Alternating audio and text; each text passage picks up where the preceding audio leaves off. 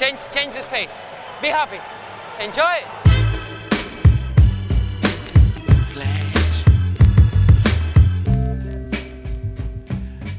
Está começando mais um episódio do podcast Dentro do Garrafão, podcast no qual a gente fala sobre tudo que está rolando no universo da NBA. Meu nome é Matheus Manes e junto comigo está Lucas Patti. Opa, Matheus, estamos na área, agora falando de draft.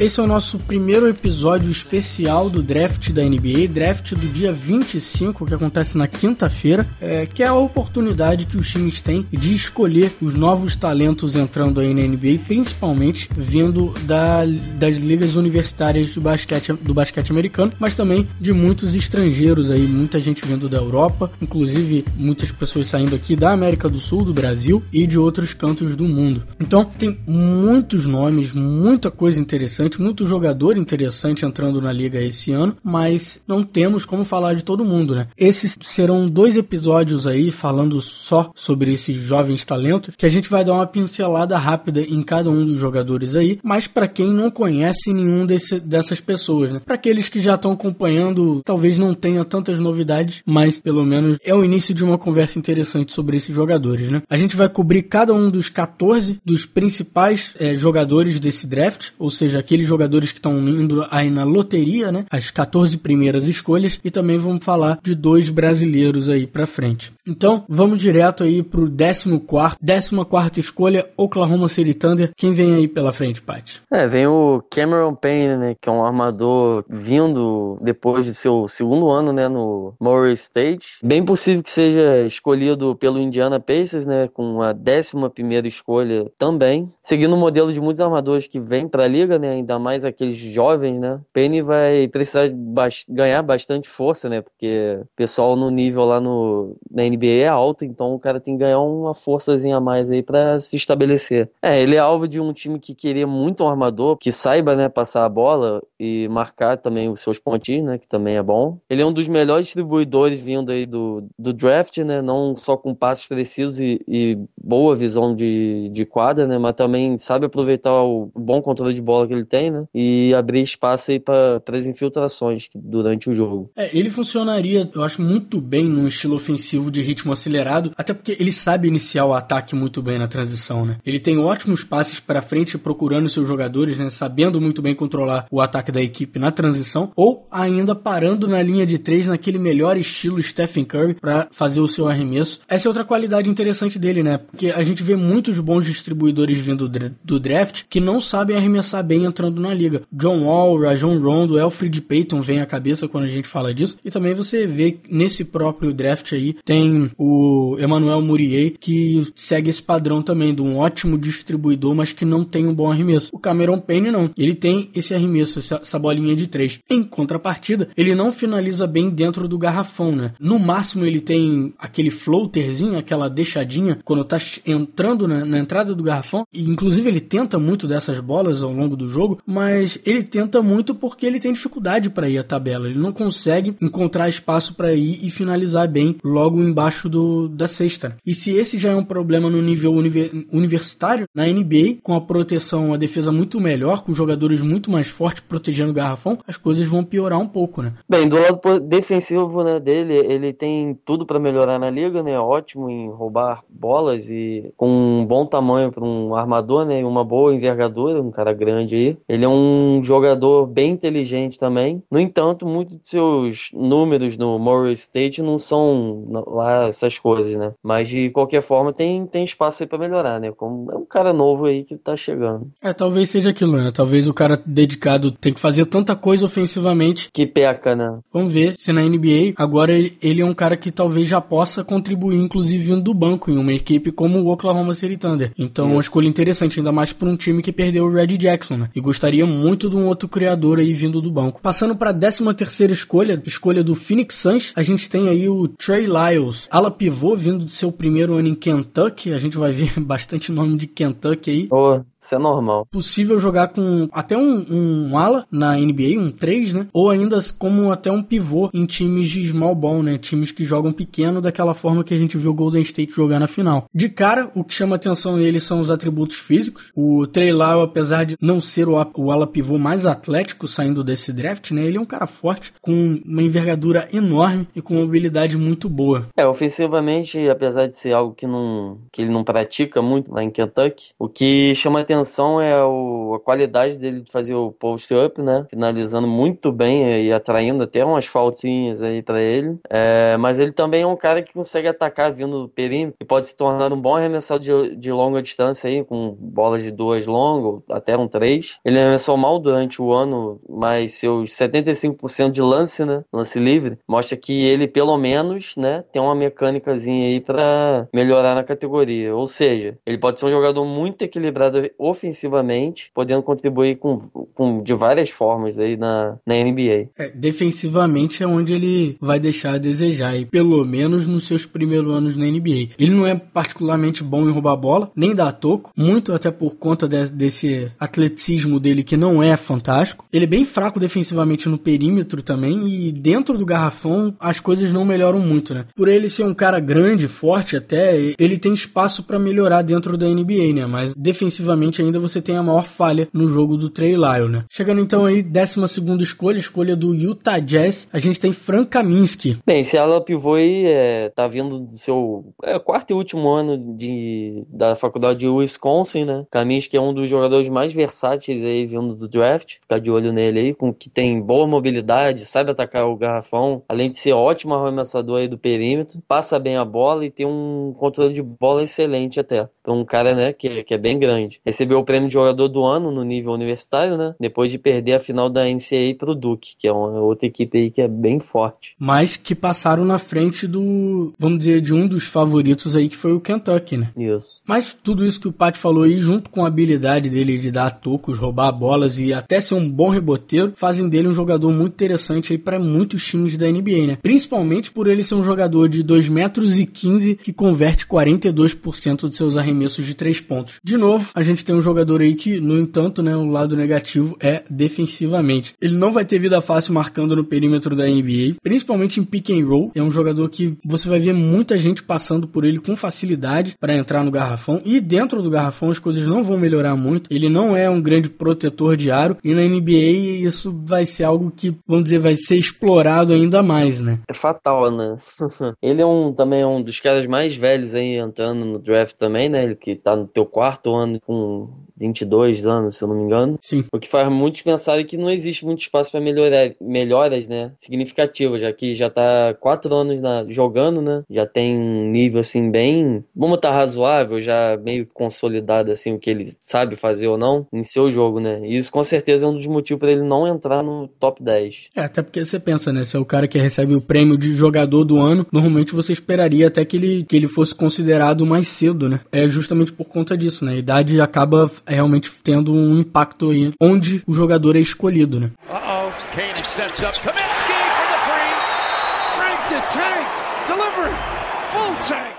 Passando aí para 11 escolha, escolha do Indiana Pacers, que o Pat tinha falado antes, antes que era até possível que o Cameron Payne, armador, fosse escolhido aqui, mas acreditamos que seja Miles Turner, pivô, jogou um ano só no, na Universidade do Texas, sendo escolhido aí pelo time de Larry Bird, né? É, tá fraco não. Turner já parece ser um, ser um jogador, né, de NBA fisicamente, um cara bem forte, e que pode ser difícil de encontrar na molecada, né, que tá saindo da, da universidade. É, ele é grande, tem com um ótimo envergadura que faz ele ser um ótimo reboteiro, né? Principalmente do lado defensivo aí, temos um cara melhor na defesa, mas na, no, no ataque, né? O lado ofensivo dele, o que chama atenção é o seu ótimo arremesso, além de ser muito bom em média distância, né? Para um pivô isso é, é, difícil, né? Achar. Ele arremessou quase 84% de lance livre, que para um pivô é excelente. E ele também mostra potencial para melhorias né, na, na categoria. No entanto, ele não é muito versátil ofensivamente. Seus arremessos são sua principal arma desse lado do, da quadra, né? E ele vai muito bem no pick and roll, mas preferindo arremessar do que atacar o garrafão de fato. E como o Pat falou, defensivamente é que ele realmente vem provar aí porque que ele muitos acham que ele pode ser escolhido até dentro do top 10 desse draft, apesar da gente ter colocado em 11 primeiro. Ele é um dos, pro, dos melhores protetores de aro vindo da universidade, com números altíssimos de toco, que podem ser comparados aí com outros jogadores como o próprio Embiid, quando ele saiu ano passado da, da universidade. No perímetro, principalmente no pick and roll, as coisas pioram um bocado, que pode ser um problema ainda mais na NBA, né, que o pick and roll é a principal arma, eu acho que da maioria dos times. Então, times que realmente precisam de um jogador para proteger o aro, né, proteger o interior do garrafão, podem olhar para o Miles Turner como uma ótima opção, mas ele não é um cara que vai te ajudar muito no perímetro, né, do não. lado de fora.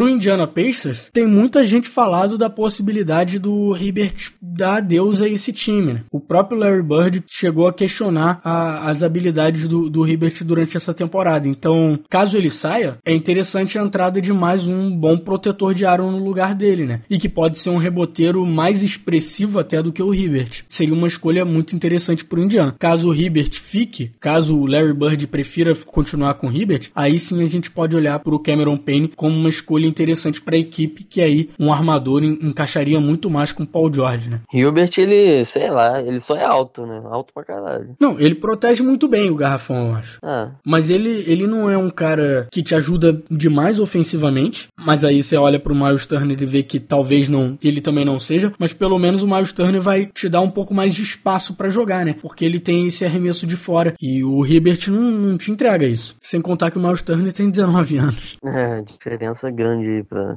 pro Hilbert. Chegando então aí a décima escolha, escolha do Miami Heat, time de Dwayne Wade, que Dwayne Wade talvez não esteja lá na temporada que vem. Tem muitos rumores ruins aí para os torcedores do, do Miami, mas o que interessa aqui é a escolha deles, que acreditamos que seja um dos meus jogadores preferidos desse draft, que é o Stanley Johnson. Ele é um ala aí que saiu do seu primeiro ano já, só jogou um aninho aí na Universidade do Arizona, né? Esse cara é um dos meus jogadores preferidos do draft, justamente porque ele sempre me interessou cara. Desde quando ele era do high school, né, do, do vamos dizer do ensino médio americano, ele já era muito cotado para entrar na NBA. Era um cara que era uma grande promessa já desde pequeno, até por causa dos seus dotes físicos. Ele é outro jogador que entra na liga com ótimos atributos físicos. Ele talvez tenha caído aí na posição do draft, que ele já foi considerado bem uma escolha bem mais cedo do que a, do que em décimo aqui agora, né? Por conta da sua participação no, na NCAA que deixou a desejar, principalmente na, na fase final, né? Mas ainda assim é um jogador muito interessante, né? Ele sabe colocar a bola no chão e atacar, né? O, o garrafão, mas depende muito dos seus dotes super-humanos, né? Bem acima do normal, para encontrar um caminho aí para cesta, que muitas vezes ata ataca, né? Descontroladamente, sem pensar muito. Ele ainda é um pouco cru, né? Porque também saiu da universidade, saiu do colégio, jogou um ano só na universidade. Assim, para entrar na NBA ele tá meio cru ainda, é, mas tem tudo para se tornar um ótimo finalizador lá dentro do garrafão mesmo. Seus arremessos mesmo ele mostrou melhorias no seu ano no Wildcats, matando aí 37% das suas bolas de três, indo muito bem nos arremessos vindo do drible, né, que é o pull-up shot. Esses arremessos vêm muitas vezes do, de um pick and roll, né, o que são bons sinais de quando ele migrar pro nível da NBA, ele ainda vai ter muito espaço para melhoria, mas é um jogador intrigante desse lado da quadra, né. E para um ala, ele é um ótimo reboteiro também, e novamente eu acho que o atleticismo dele tem muito a ver com isso, mas, mas ele também é um cara inteligente que sabe se posicionar muito bem para pegar rebote. E defensivamente, ele tem um potencial absurdo. Eu acho que é aí que tá o mais interessante dele, né? Ele mostra alguns flashes de ser elite defensivamente. Às vezes ele para num um contra um ali para cima de um cara e realmente é, fecha a quadra pro oponente. Ele tem ótima velocidade, movimentação, além dele conseguir ficar na frente dos oponentes para dificultar o arremesso, o arremesso, mas ele dorme em quadra. Esse é o problema. O cara, ele parece muito desligado às vezes, tipo, enquanto às vezes vezes ele parece estar muito bem, pronto para defender no nível da NBA, em outras ele parece estar dormindo como James Harden há dois anos atrás. Ah, é, ficava parado. Então é algo que ele vai ter que aprender, né? É algo que ele vai ter que criar uma consistência melhor. E, então esse talvez seja o maior problema do Stanley Johnson agora. Ele depende muito dos seus dotes físicos, ainda é muito inconsistente tanto ofensivamente quanto defensivamente, mas tem potencial em ambos lados da quadra. Né? Chegando então para nona escolha, escolha do Charlotte Hornets, escolha de Michael Jordan. Em nono lugar aqui, né? É o Devin Brooker, alarmador do primeiro ano do Kentucky. Ele com apenas 18 anos aí, novinho, Brooker sobe no, no interesse dos times da NBA pelo, pelo potencial de melhora no jogo, do, no nível da NBA, né? Ele é o, um dos melhores arremessadores que essa classe de 2015 do draft tem a oferecer, além de ser o mais novo, né, de todos, aí, com 18. É, o mais novo eu acho que até por bastante tempo, assim, que ele é o mais novo desse draft. Mesmo arremessando em grande número, ele matou 41% de suas oportunidades de três. É, e apesar dele ser esse atirador nato aí de três pontos, ele não é um jogador egoísta, passa oportunidades por arremessos melhores seus companheiros, mas não espere ver ele distribuindo o jogo no, no nível da NBA, né? Ou mesmo criando espaço para os seus próprios arremessos. Mas ainda assim é possível que ele se encaixe muito bem em equipes que, que prezam pela movimentação de bola, né? Uma equipe como o Atlanta Hawks da vida, porque ele realmente não é um jogador egoísta. Isso é bom. E ele vai depender disso, né? Pelo menos inicialmente na NBA, que, que de um jogador que já seja um bom distribuidor na equipe, porque esse tipo de coisa ele não vai fazer, né? Ele não vai criar para os seus outros companheiros. Então, no Charlotte Hornets seria muito interessante ele entrar por conta disso, né? É um time que precisa desesperadamente de um pontuador de três pontos, e é isso que o Devin Booker vai entregar. E ele já tem um jogador que sabe distribuir o jogo bem, que é o Kemba Walker. Bem, do lado defensivo ele não é um potencial muito alto, mas não deve deixar nenhum, nenhum time na mão, né? Ele é inteligente em quadra e é um ótimo jogador técnico, né? Não vai dormir assim na defesa que nem o Harden faz.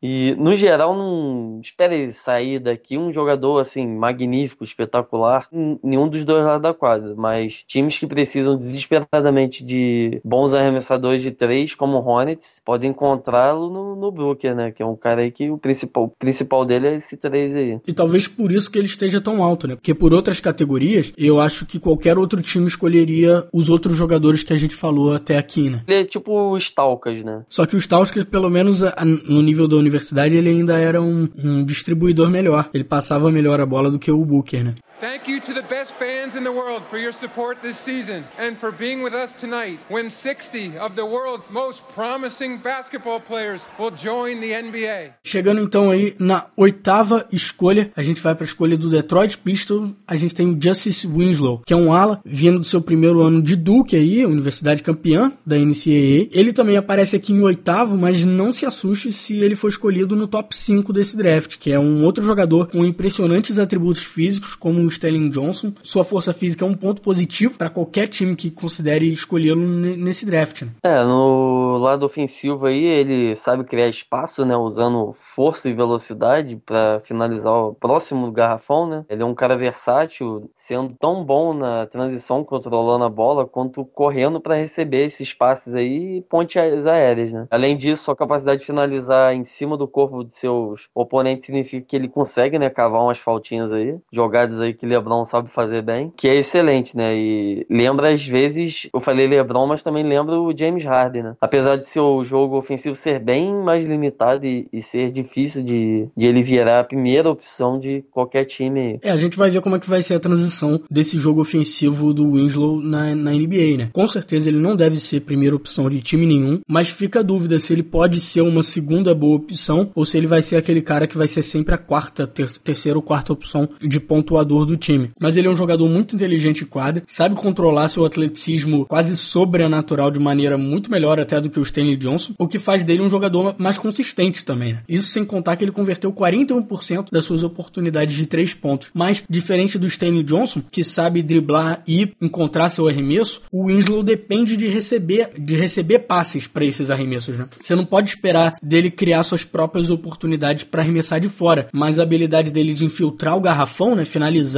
ou encontrar companheiros no perímetro, aliado com essa capacidade dele de, de jogar fora da bola, né, recebendo recebendo passe para finalizar do perímetro, fazem dele um jogador que pode contribuir muito ofensivamente na NBA, apesar de que talvez nunca seja realmente uma primeira opção ofensiva de um time. Bem, e mesmo com tudo isso, né, não é ofensivamente que ele mais chama atenção. Pelo menos, finalmente a gente achou um jogador com potencial grande aí de defesa, né? E ele já entra na NBA podendo marcar muito dos jogadores de perímetro da liga, tanto de fora quanto de dentro do garrafão. O Winslow tem tudo para se tornar um dos melhores defensores da liga, marcando armadores e alas e possivelmente jogando, podendo jogar, né? Também como ala pivô em equipe de small ball. Mais ou menos como o Harrison Barnes jogaria, né? Como Isso. o Harrison Barnes joga lá no, no Golden State Warriors. Só que sendo muito melhor defensivamente, eu acho. É, tem isso também. O negócio é que o Detroit Pistons, se for de acordo com o time do ano passado, não tem small ball, né? Então, mas o interesse, pelo menos. É, obviamente, é, no, no, montar, no né? Detroit ele não jogaria como um 4, né? Pelo pelo menos na maioria das oportunidades. Mas o interessante pro Detroit é que eles realmente estão precisando de um jogador, de um 3 bom, né? Porque eles já estão com o Brandon Jennings, eles estão com o Reggie Jackson. Então, o que eles realmente precisam é de um 3 que saiba defender muito bem e que possa ajudar ofensivamente. E se você já tem o Reggie Jackson e você já tem o Brandon Jennings, não vai precisar que seja ele, né, seja o Winslow que esteja criando oportunidades, né? Seja ele a principal opção opção ofensiva. É até um lugar muito bom para ele entrar, né? É diferente, por exemplo, do, do Hornets. Se ele caísse no Hornets ia ser terrível. Ou o próprio Sterling Johnson cair no Hornets não, não ia ser uma boa, porque o Hornets já tem o Michael Kidd Gilchrist, né? E qualquer um dos dois não, não seria um titular na frente do, do Michael Kidd é. Gilchrist. Né? Então, esses foram os sete últimos, vamos dizer, né? Do oitavo ao décimo quarto escolha do draft. No próximo episódio a gente vai falar do primeiro, ou melhor, do sétimo à primeira escolha aí, né? E também, obviamente, no próximo episódio vamos falar aí dos dois brasileiros que estão com nome nesse draft, né? É o Jorginho, né? É, o Jorginho e o Lucas. Lucas Dias, mesmo. Acho que é do Minas. E um outro que é Danilo, também não me lembro sobre o nome, ele tirou não, o nome Danilo saiu, é. É, ele tirou o nome. Ele foi mais pro pessoal conhecer ele e tal. Mas o nome dele vai entrar com muito mais força, acho que ano que vem, né? É, então, isso mesmo que, ele, que é a ideia dele. Temos aí. Então, no próximo, próximo episódio mesmo, a gente vai falar do, do Lucas Dias e do Jorginho. Antes da gente terminar esse episódio de hoje, queria falar então um pouco de, de notícias que passaram meio batidas ou só foram comentadas de leve por nós aqui no Dentro do Garrafão, né? Começando primeiro aí pela troca do Lance Stevenson, né? Que foi citado só no outro episódio, mas ele foi trocado por Clippers e o Hornets está recebendo aí o Matt Barnes e o, Spencer Ross, que sinceramente é uma troca estúpida do Hornets. Eles ficam agora com sérias dificuldades na folha salarial, mesmo que o Matt Barnes seja liberado, e eles também estão pegando o péssimo contrato do Spencer Ross, né? Ele, que vai passar a disputar posição com outros três jogadores da equipe, né? Três jogadores jovens, né? O Zeller, o Vonley e o Biombo. Realmente,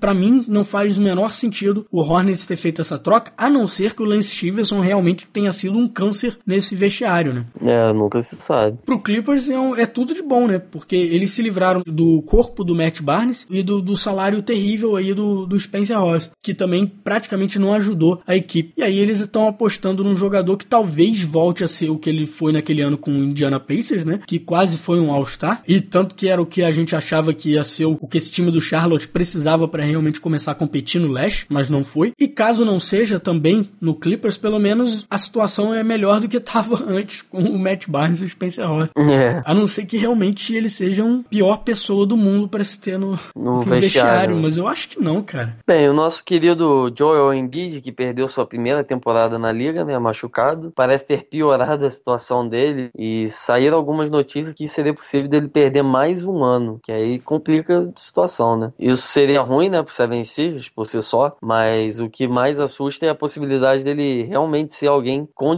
dificuldades para se manter saudável, né? Lembrando muito nosso querido Greg Oden, né? No entanto, é mais provável, é só que ele não tenha recuperado tanto quanto esperavam, né? Assim, uma recuperação rápida, mas que a situação não piorou de fato. E o Mike Malone, que foi demitido da posição dele como técnico do Sacramento Kings no início da temporada pela aquela diretoria maluca do Kings, né? Agora ele é o novo técnico do Denver Nuggets. O Nuggets, é, inclusive, parece ter oferecido o Ty Lawson em troca da sexta escolha desse draft pro próprio Sacramento. Só que, obviamente, foram recusados, né? Eu acho que não sei se teria nenhum time que aceitaria essa escolha, é, é, é, essa troca, né? Bem, por último aí temos o, o ótimo jogador, que na minha opinião é do Chicago, que é o Jimmy Butler, né, alarmador do Chicago, parece estar procurando um contrato de pequena duração, né, e não quer aceitar uma proposta de cinco anos do Bulls, né. Ele quer um, dois anos, né, ainda mais que agora que o teto salarial vai subir. Exatamente. Aí, rapaz, bicho vai pegar a temporada que vem. Muita gente provavelmente vai querer assinar um contrato menor agora, para daqui a uma temporada ou duas assinar um contrato muito mais interessante, né. Aliás, é muito provável que LeBron e Kevin Love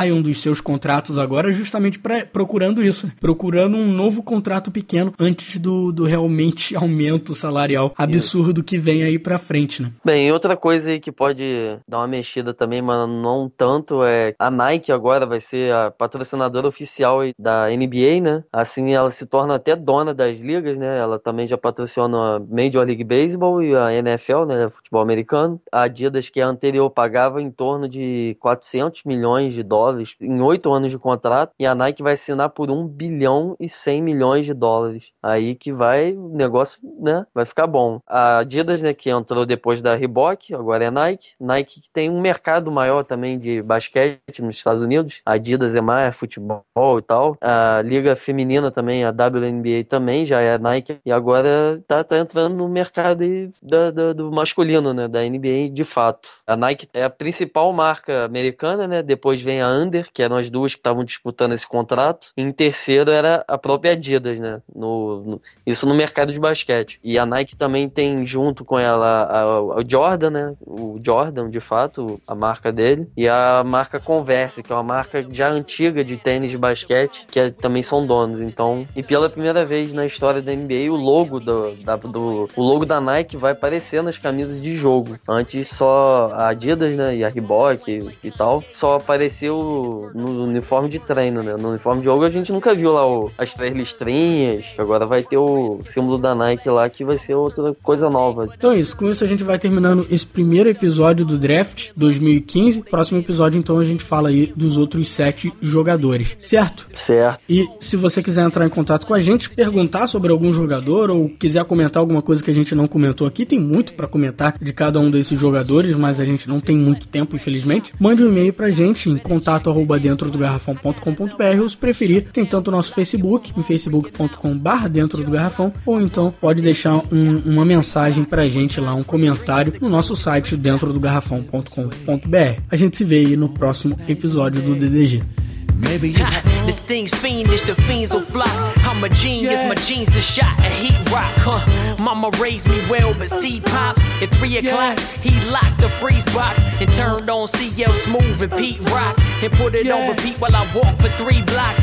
Same three blocks I beat for 10 years. Attempting yeah. to shift my speed to fifth gear. My career is close, it's what I fear the most. Will I hear my own folks when they clear the smoke? I feel fearless, but feel the pulse of hip hop. My nature is treacherous, toxic, Vin Rock. Huh? I've been plotting and scheming. Watch, I got a mean crossover with the arena shot. live this way, morning, night, and day. Maybe Cause I'm a